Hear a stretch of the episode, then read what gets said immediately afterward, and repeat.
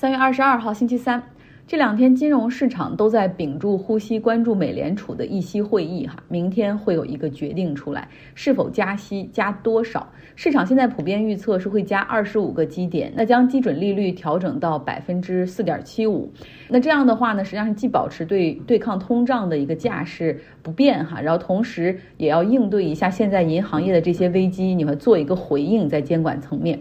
那假如说加息的幅度比二十五个基点要大的话，那么恐怕股市就要集体下跌一下。最近美国股市还是比较走强的哈，除了部分银行股。可是就算今天银行股方面，就连那个 First Republic Bank 美国第一银行都涨了百分之三十，一度涨幅百分之五十哈，可能感受到了一些暖意。场外的一些新闻，包括像摩根大通正在联合其他银行业的精英，加上美国财政部在想办法提供更多工具哈。帮他去提升这个流动性，比如说提供 liability protection，再比如说政府来帮忙提升他的资产来对抗 balance sheet，就是这种财务报表上的这种负面变化。总之，现在市场好像又乐观起来一点。呃，不过你懂的哈，一个股票它跌百分之九十和它再涨百分之九十，价格还是有很大的差距的。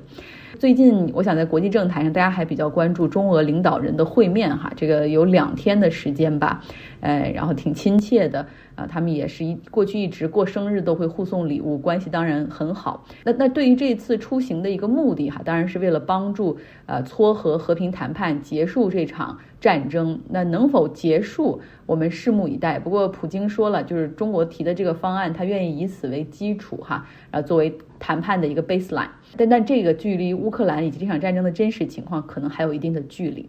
那有意思的是呢，最近其实，在上周的时候，韩国总统访问了日本，这是十二年来的第一次，就是日韩关系其实过过去一段时间是非常非常的差，他们两个甚至都有这种出口限制等等。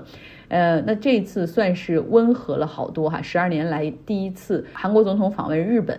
啊，跟日本首相见了面。那这两天呢，在中国领导出访俄罗斯的时候，日本首相岸田文雄又正好去了乌克兰哈，所以这中间真的是有很多的 dynamic，就是变化的东西或者关系，呃，这种错综复杂，大家可以稍微感受一下。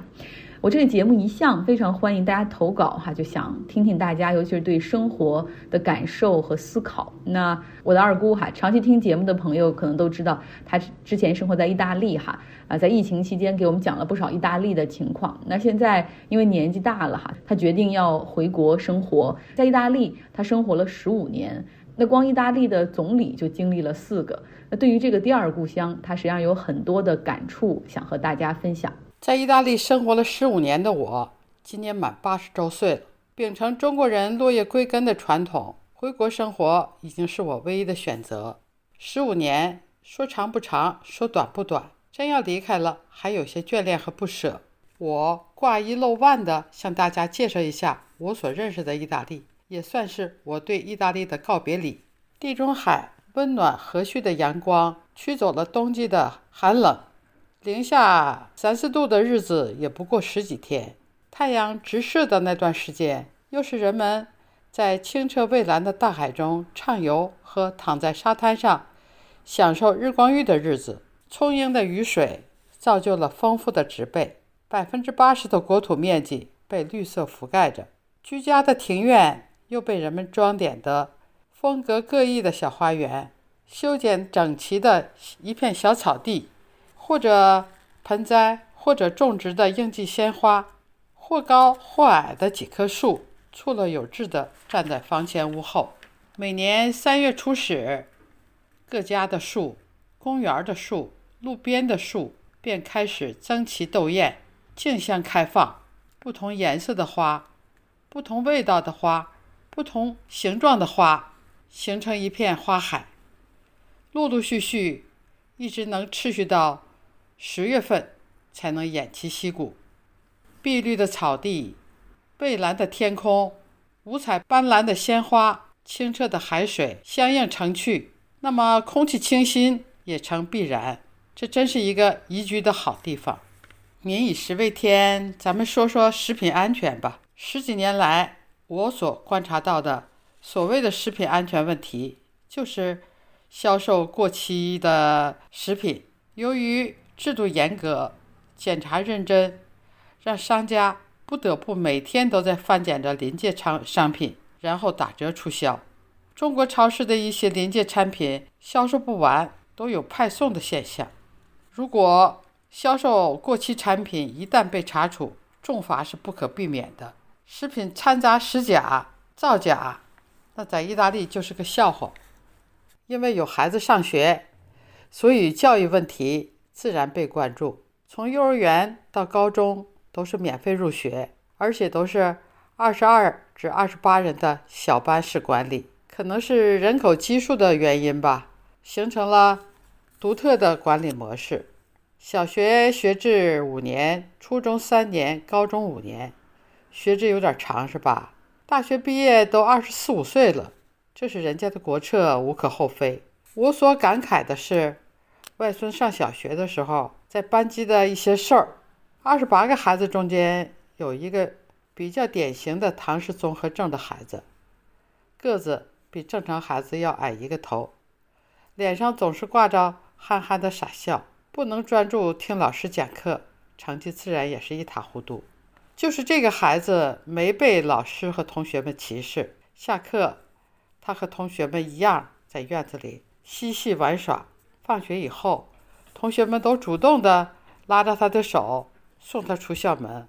学校为了不使他的课程落得太多，还免费请请老师给他补课。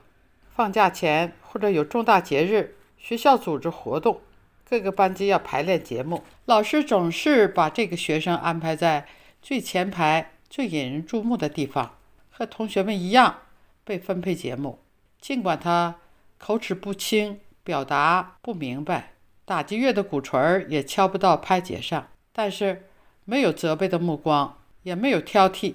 节目结束的时候，迎来的是雷鸣般的经久不息的掌声，大家为老师的爱心。公允心和博爱心热烈鼓掌，这个时候不禁让我想起了我们国内的一个电视剧，叫《士兵突击》里边的一句话：“不抛弃，不放弃。”这个时候我的鼻子有点酸，泪目了。这个孩子的脸上挂着的满满的自信。据说这个孩子一直坚持到初中毕业，后来就不知道上的什么样的学校。意大利的人文环境。也是令人可期待的。给我总的体验是热情、礼貌、善良、诚实。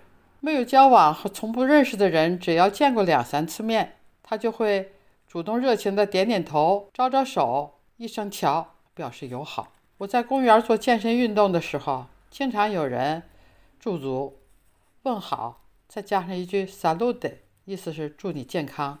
有时候有些牙牙学语、蹒跚学步的小娃娃。瞪着漂亮的大眼睛，惊奇地望着我这张奇异的脸。这时候，家长就很快教孩子说句祝福的话，一声奶声奶气的 “salute”，真是让人心甜的都要化了。这时候，不得不让我停下我的运动，回谢大家的祝福。一句 “grazie”，谢谢的意思，顿时拉近了我和意大利人的距离。十几年来，在意大利也得过一些病痛，通过就医，对意大利的医疗也有了一些了解。他的医疗总方针是全民医保，具体程序是这样：要看病，必须先电话预约家庭医生，家庭医生会根据你的病情或开处方药，到药店买药自费百分之二十，非处方药呢就要百分之百自费。如果需要进一步化验、检查、检测等程序的话呢，医生会介绍你到医院的指定的科室去进行，这个也要事先预约。这种检测费用都是免费的。如果门诊医生决定你住院治疗，住院治疗的费用也是全都免费的。问题来了，由于老龄化严重，老慢病增加，相应的治疗措施跟不上发展。所以做一些比较复杂的检测，就往往要排几个月，也不是没有解决的办法，那就是什么呢？自费到私立医院，这一切问题都迎刃而解了。但是急诊病人不受这个这方面制约。意大利的政权更迭频繁，这也是个不争的事实。十几年来更换了四届总理，真是你方唱罢我登场。没觉得频繁的政权更迭对老百姓生活产生多大影响，无非就是。党派之间互相揭短、互相抹黑，造成一时间的舆论大哗。被爆出来的或是利益输送，或是贿选这些丑闻，败下阵来的就要受到法律制裁，或者是声名狼藉。之后呢，又很快恢复平静，周而复始，一轮接着一轮。关于贪腐，我想说的是，人的贪婪本性决定了贪腐问题会在每个国家的权力者身上有所存在。问题是，必须在权力者的头上悬上一把利剑，让权力者有所敬畏、有所惧怕，这样才能杜绝大官大贪、小官小贪、无官不贪的恶劣风气，才能杜绝塌方式的集体沦陷。意大利的上层有多少贪腐现象？没见多少媒体曝光。基层的工作人员在执法过程中可是严肃认真，一丝不苟。一旦有胆大妄为者，一经发现，轻者开除公职，重者刑法论处。所以，我觉得意大利的司法天空还算比较清明。不如意的事儿也还是有的，比如。发生在一年前的俄乌战争，战场虽然在乌克兰，可是战争产生的副作用，半年前就弥漫了整个欧欧洲，当然意大利也不能幸免。首先是天然气价格暴涨，紧跟着电、粮食、食品，甚至连日用品也跟着搭车涨价。俄乌战争之前，人们享受的食品不仅安全，而且价格低廉。一欧元一公斤的菜，我能说出十几种。面粉零点四到零点七一公斤，猪肉六块钱一公斤，现在涨的都让我望而却步了。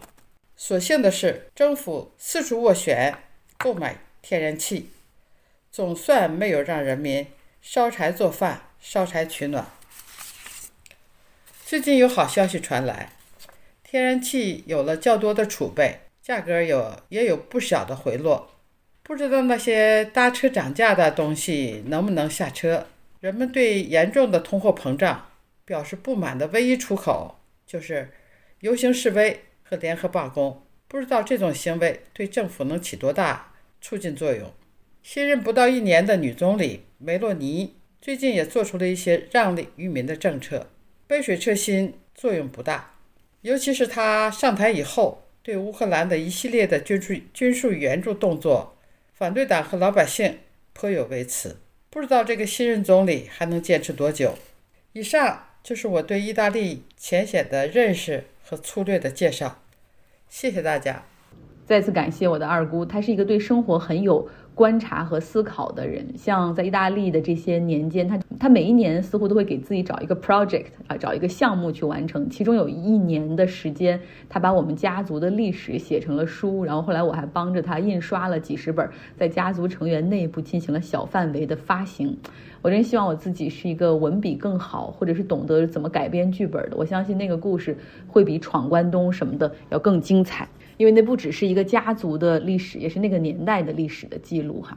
离开了一个生活了十几年的地方，究竟是一种怎样的体验？他也给我们做了一个范本哈。其实他在很多方面都是我生活的榜样，比如说他非常自律的进行健身。你想八十多岁依旧可以在公园里面慢跑，然后对于那种运动的坚持，打乒乓球、游泳，是 说实话，我真的觉得如果我能够。呃，在他那个年纪还能这么健康，然后还能动笔写东西，还能不断的输出哈，那就太棒了。希望更多的朋友还愿意在这个节目里讲出对生活的观察和思考。好了，希望你有一个愉快的周三。三月二十一号星期二，最近我们一直在聊银行业的危机哈，实际上同时还有一些危机在发生。那我们今天先来到法国，看看法国总统马克龙的危机。为了应对老龄化，马克龙实际上早在他第一个任期内就提出了要提高法国的退休年龄，从六十二岁提高到六十四岁。但是那个时候他先干了一件事儿，就是增加汽油的附加税，结果引发了黄背心儿运动，然后以及出于连任的这个压力，哈。他没有在这个第一个任期内去强推退休年龄的延长，那到了第二个任期，他已经 nothing to lose 了哈。我们说了，在法国国历史上能够连任的总统就很少哈，就是他他已经是实现了哈，达成了这个很重要的 milestone，那他现在他可以不顾一切后果去推进。推他这个议题。我们之前说了哈，为了反对马克龙延长退休年龄，法国之前就有多个工会联合罢工。像公交车、火车、飞机、教师、电力、石油炼化等等行业都一度联合罢工，造成这个国家是啊，甚至瘫痪了几天。然后我现在有的时候看到我有法国同事休假超过一周的话，我都会怀疑他们是不是在变相声援罢工呢？呃，其实百姓们的反对主要有几个理由哈。第一个理由就是更好的办法就是请你给富人征税啊，那个可以很快的。改善法国的一个财务赤字的状况，那这个是极左和极右的这个人们普遍的呼声。因为马克龙一直被认为是这种纯精英的背景哈，然后读这种大学校，然后一下子就进入投资银行，后面进入法国财政部，他就是那些大银行、大资本的代言人。那他现在啊，不给富人提升税，而是拿普通百姓来开刀，所以这些人是很反感的。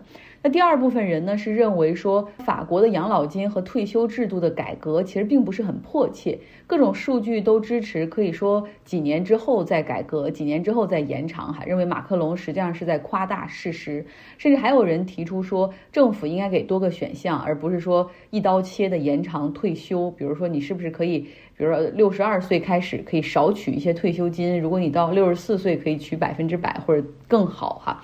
呃，那第三种呢，就是极左和极右的人认为说，啊，必须要继续闹下去，我们一定要一鼓作气，岂止是要拒绝延长退休，我们甚至还要把退休年龄从现在的六十二岁推回到之前的六十岁。哈，法国是在二零一零年的时候改的这个法律，把退休年龄从六十延长到六十二。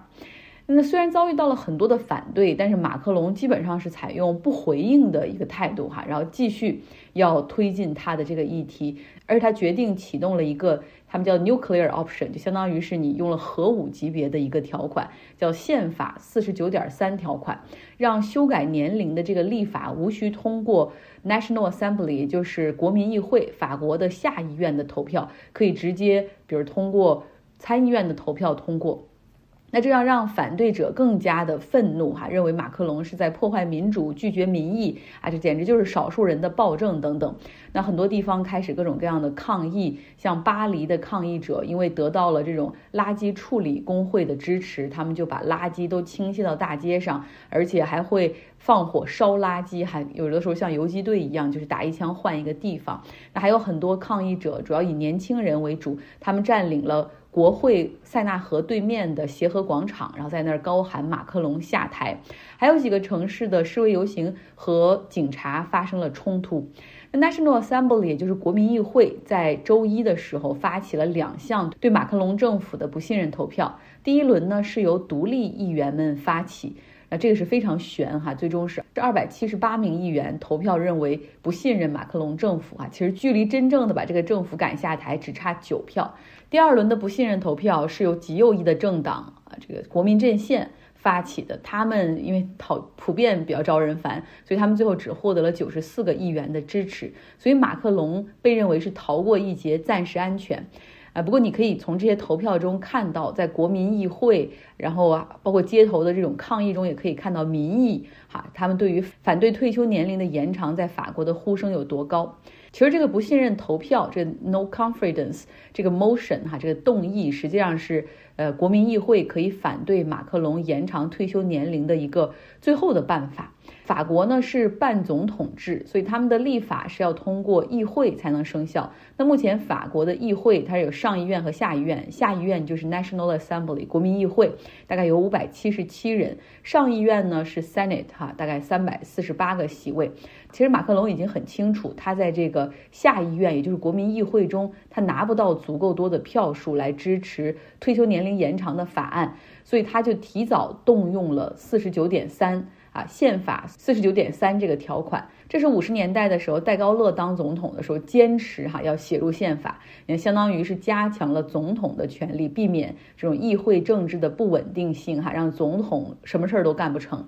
从一九五八年他写到宪法里到现在哈，实际上这个四十九点三的条款已经被引用了上百次，呃，像当年的密特朗政府就用了二十八次，马克龙政府也用过好几次啊来通过。预算的立法，不过在最近一年，他用的明显有点多哈。在最近一年好像就用了十一次，每一次用的时候，其实都会招致一些反感，因为你实际上是绕过了在国民议会的投票，这实际上是有一点这种 anti-democracy 的这种倾向。不过这是宪法赋予总统的权利哈，所以马克龙他是可以启动它的。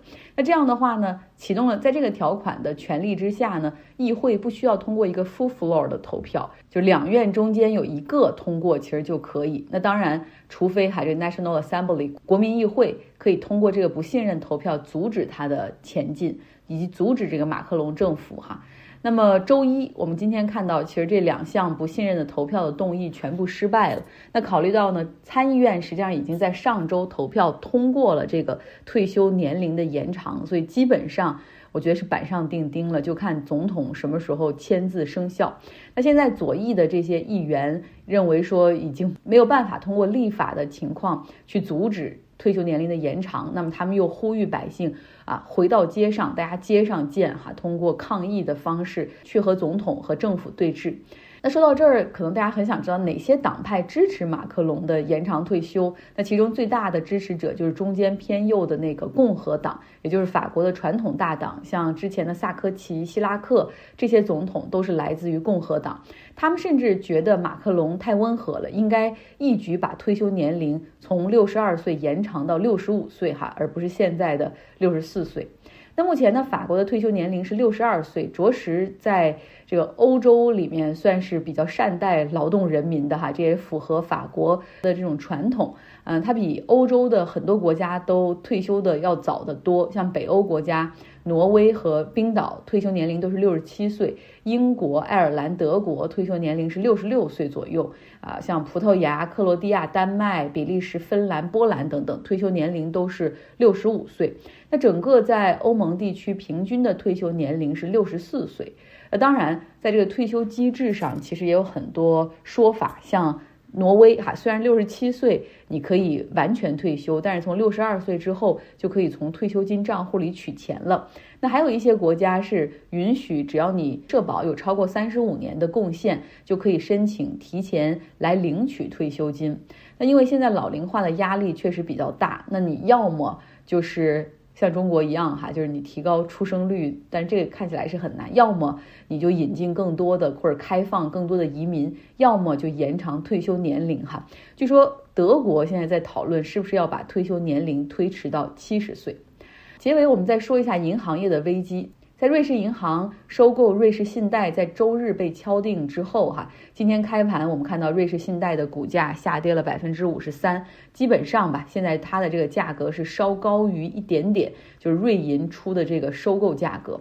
那在债市上，他们还引起了一点小波澜。昨天不是说了吗？这个瑞士银行收购中有一个条件，就是不承担任何的这种可能存在的债券的风险。那么瑞士信贷之前好像有一笔一百七十亿美元的叫 Additional Tier One 这样的一个债券，相当于是风险比较高的，将全部被清零。那这也是由瑞士银行监管部门 FINMA 他们亲自宣布的哈。现在不论是央行还是银监的这种管理部门，都是亲自为这个并购来撑腰。那昨天我们也说了哈，在这宗并购中最受伤的，呃，就是这些股东，像沙特、卡塔尔、挪威银行，包括 BlackRock，他们都会损失不少的钱。之后可能会受伤的就是员工哈，可能会有一些人被裁。那美国市场这边，上周五我们说了，摩根大通、美国银行。呃，等多家机构联合向 First Republic Bank 美国的第一银行联合提供了三百亿美元的流动性，但这个并没有改善市场的信心。我看可能除了我买入了这个第一银行的股股票，大部分人都在减持，因为今天它下跌了百分之四十七，甚至好像一度出现了十一次的熔断。呃，股价触到了新低哈。那从三月八号，当当 Silicon Valley Bank 出事儿之后，城门着火，伤及池鱼的这个池鱼，这 First Republic Bank 它已经跌去了百分之九十的市值啊。我想想，幸好我只买了一股哈，来做一个测试。其实估计现在监管部门也在帮他想哈，到底哪一家银行可以吞下它，可以并购它？那究竟哪一家？可以做到呢？是不是又是摩根大通出来救助？在二零零八年的时候，其实有一家银行叫 Washington Mutual，一个非常传统业务的银行，它就是摩根大通最后把它并购的哈。今天的节目就到这儿，希望你有个愉快的周二。